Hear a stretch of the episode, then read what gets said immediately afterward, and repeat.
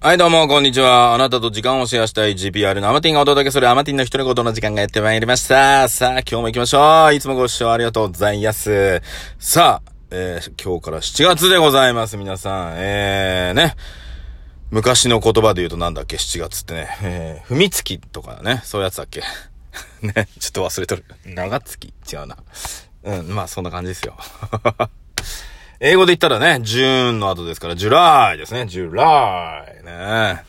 さあ、ということでね。さあ、私ですね、あの、7月4日にですね、えー、ね、DJ アマちゃんとしてですね、デビューするんですけど、えー、私本当にですね、すっかり勘違いしてまして、まあ、7月4日ってのは覚えてたんですけど、7月4日が今週の土曜日だっていうことに、えー、今日気づきましてですね、来週の土曜日ぐらいだと思ってて、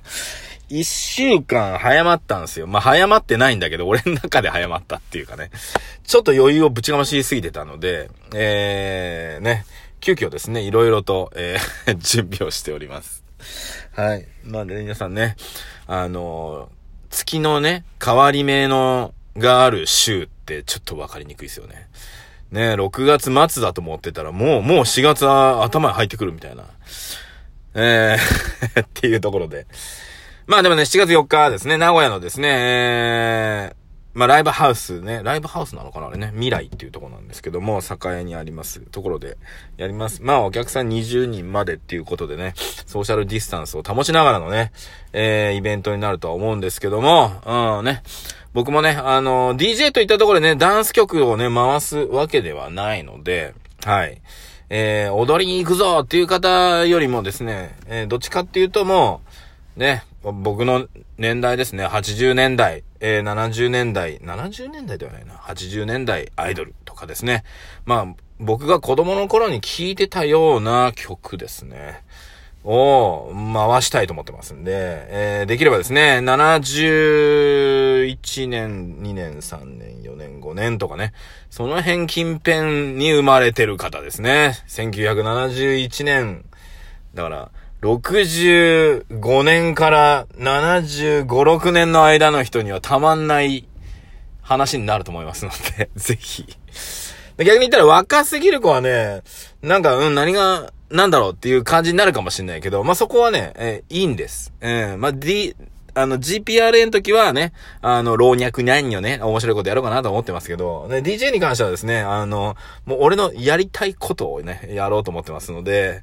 はい。と言いつつね、ただ、あ回すだけは面白くないなと思ってるので、まあちょっとね、まあ GP でやるようなネタもね、ちょっとかましながら、いけたらいいかななんて思っておりますので、ぜひですね、あのー、ご参加されたいっていう方はですね、今チケットがあんのかどうかいまいち俺よくわかってないんですよ。ね。あのー、ね、今回ゲスト、ゲストで呼ばれてるので、あのー、ね、もう売り切れてるのかもしれないし、ちょっとわかんないんですけど。はい。えー、まあそんな感じでやりますんでよろしくお願いします。まあ、もしどうしてもチケット欲しいって方は言ってください。さあね、ということでね、私もね、この、この年になってもう50手前ですね。まだあと1年半ぐらいありますけども、えー、の年になってですね、新しいことにね、チャレンジするっていうことをね、まあ、やる、やるっていうか、まあね、や、やろうかなと。まあ、新しいことっていうかね、やってみたいことね。うん、うん、なんでこうラジオ収録するときってあくび出るんだろうな。うん。多分、こう車に座って喋ってるからなのかな。ねっていうのもありますが。そう、まあやってみたいことをね、どんどんやっていこうかなと。で、えー、んと、最近分かってきたのは、まあ、うまいとか、下手とかは、まあ、どうでもいい。うん。これね、うまい下手はね、まあ、うまいに越したことはないけど、いや、下手でもいいなっていうところですね、あの、下手だからやらないっていうよりも、下手でもいいからやってみて、で、それを、うん、徐々にね、例えば上手くなってったり、楽しんでったりすることによって、上手くなっていく過程すらね、みんなで楽しむっていうことの方が大事なんじゃないかっていうところに至ったので、えー、私ね、DJ としてはですね、ま全然ど素人です。はい。ど素人ですよ。はいね。だから、すげえ DJ に会いに行きたいんだったらね、えー、それはどっかのクラブに行った方がね、いいかもしれませんが、ね、DJ としてはどうしたことですね。それをすらね、楽しんでいただける方とね、歩んでいきたいと思っておりますので、よろしくお願いいたします。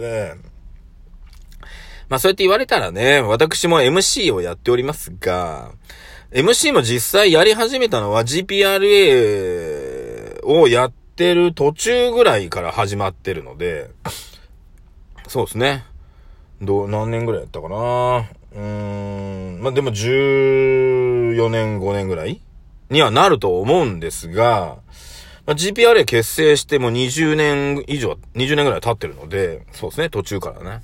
最初はね、やっぱりその劇団で舞台に立ってた時に、うーん、ね、まあ、舞台に立つっていうことをまずやりたいなっていうところからね、劇団入ってくわけなんですけど、まあ、うち劇団って言いながらもね、その、皆さんがイメージするようなね、あのー、劇団ではなかったので、まあ僕もね、あのー、まあ表現変ですけど、楽に、楽にっていう表現変だな。でもまあ普通の劇団みたいなさ、劇団四季とかさ、ああいうね、っ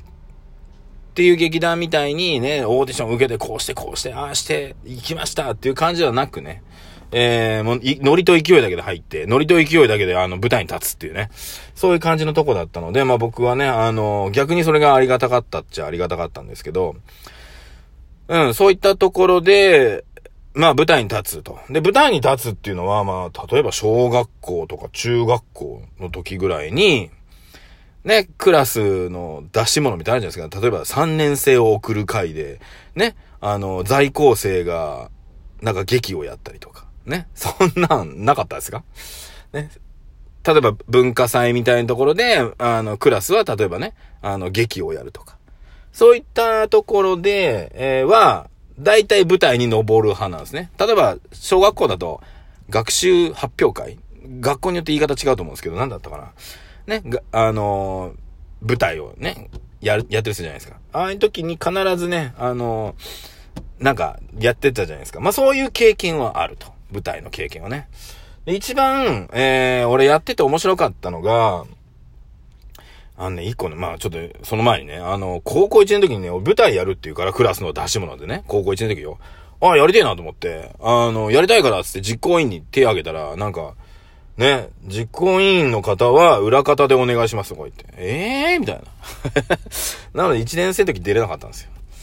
で、3年生の時は、いや、俺絶対出たいっつって主役やりたいっつってね、やった覚えあるんですけど。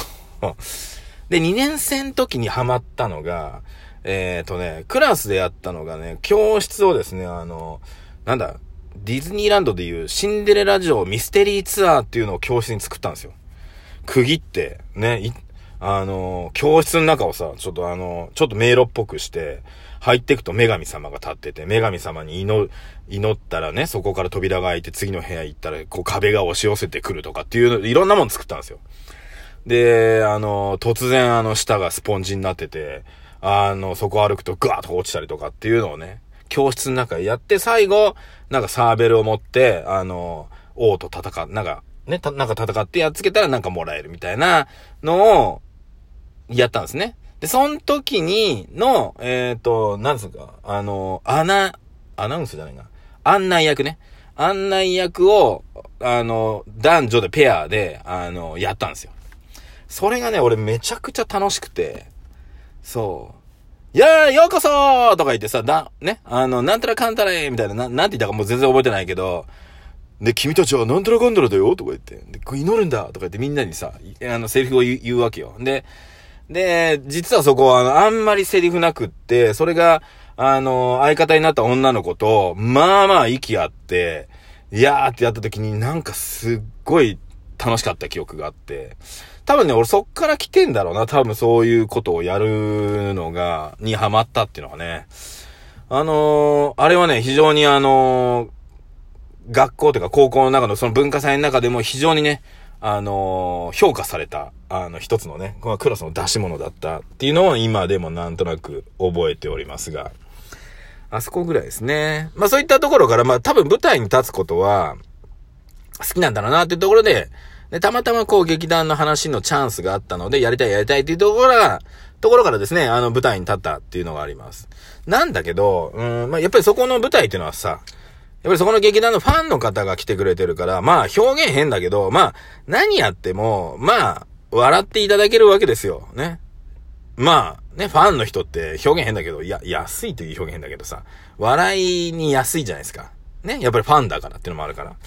なんだけど、これ、一人で喋ってたらどうなんだろうなと思ってて、まあそういったところからラジオに行ったり、で、ラジオ絡みから、えー、ね、今で言うと、まあトリニティのね、ノラさんを紹介していただいて、で、そっから、あの、商業施設、イオンさんとか、ああいったところのイベントの MC をやさせてもらうっていう流れになってくるんですけど、最初はね、イオンの MC やった時も、だから、ねえ、自分を知らない人たちの前で喋ってくっていうね、のは初めてやるわけですから、あれはね、最初の頃はね、うわ、緊張したなと。いや、緊張したかな？緊張、まあ、程よい緊張はしたけど、で、あの時に、非常に役に立ったのが、GPRA でやってたね、ネタが、筋なしコントとかね、やってたので、筋なしコントって何かっていうと、あの、例えば、今回学校で行きますって言った瞬間に、ね、あと、舞台に出ていく順番だけ決めるんですよ。で、学校っていうテーマで決めて、ボーンって一発目に行ったやつが、ね、例えば、先生で入ったとしたら、お、じゃあ次何になろうかなっていうのは2番目の人考えるわけですよ。で、先生で入っていったらもうその人、設定は先生だから、その次からは、先生おはようございますって入っていったらそこ生徒になるわけですよ。あ、次何で行こうとかっていうね。それをやってたおかげで、まあ表現変だけど、うん、ね。誰も知らないところで喋るのってそんなにね、緊張しなかったんですよね。はい。まあ、っていうところですね。あの、初めてやるっていうのはね、えー、何かね、今までやってきたことが積み重なってれば、あの、初めてでもね、どうにか乗り越えられるよっていう今日はお話でございました。さあ、えー、ということでね、アマディンが12分シェアさせていただきました。ありがとうございました。それではまた明日。ではでは。